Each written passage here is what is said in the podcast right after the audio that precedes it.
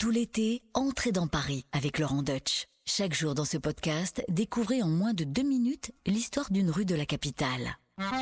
Entrez dans Paris avec Laurent Deutsch sur RTL. Nous voici dans le 12e arrondissement de Paris, dans l'Est, dans cette rue qui part de la place de la Nation pour rallier le quartier de Picpus. Alors, la place de la Nation s'appelait autrefois la place du trône. Pourquoi? Pour célébrer l'entrée solennelle de Louis XIV, après avoir été sacré à Reims le 26 août 1660, il rentre à Paris en passant par là. Donc, sous la Révolution, tout change, la monarchie est renversée, et on va appeler cette place la place du trône renversé. Mais pendant la terreur, on aurait pu appeler cette place la place des têtes renversées, parce que figurez-vous qu'aux pires instants de la terreur révolutionnaire, c'est-à-dire entre juin et juillet 1794, près de 1300 personnes seront guillotinées sur la place de la Nation, soit près de la moitié du total de toute la Révolution. Il y aura à peu près 3000 guillotinés. Fabre d'Églantine fera partie des guillotinés, alors il sera guillotiné place de la Concorde. Mais c'est ici, dans le 12e, près de l'endroit où se trouvait la guillotine place de la Nation, qu'on lui donnera une rue. C'était un grand révolutionnaire, c'était un personnage très important, un girondin de premier plan avec des moulins et Danton, mais aussi un poète. Figurez-vous qu'on a tous chanté du Fabre d'Églantine. Par exemple, euh, Il pleut, il pleut, bergère, euh, rentre tes blancs moutons. Ça, c'est du Fabre d'Églantine. Et le fameux calendrier